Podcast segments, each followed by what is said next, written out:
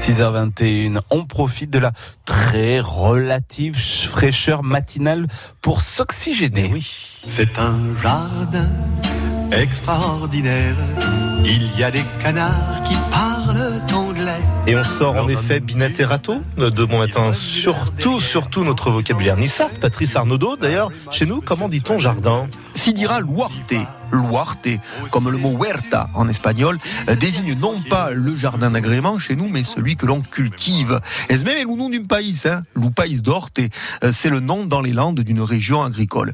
Et il y a une belle expression, Anna per huarte. Anna per huarte, c'est vagabonder, courir les champs ou encore marauder. Une expression qui a quasiment disparu de nos milieux urbains. Et le verbe labourer, il donne quoi en Nissart euh, Laura. Laura, à qui, alors il y a une contraction, on voit bien que Laura n'est pas loin de labura, labourer, qui est un dautrilingue, va vous dire et travailler, hein, lavorare en italien, ou encore labor en anglais.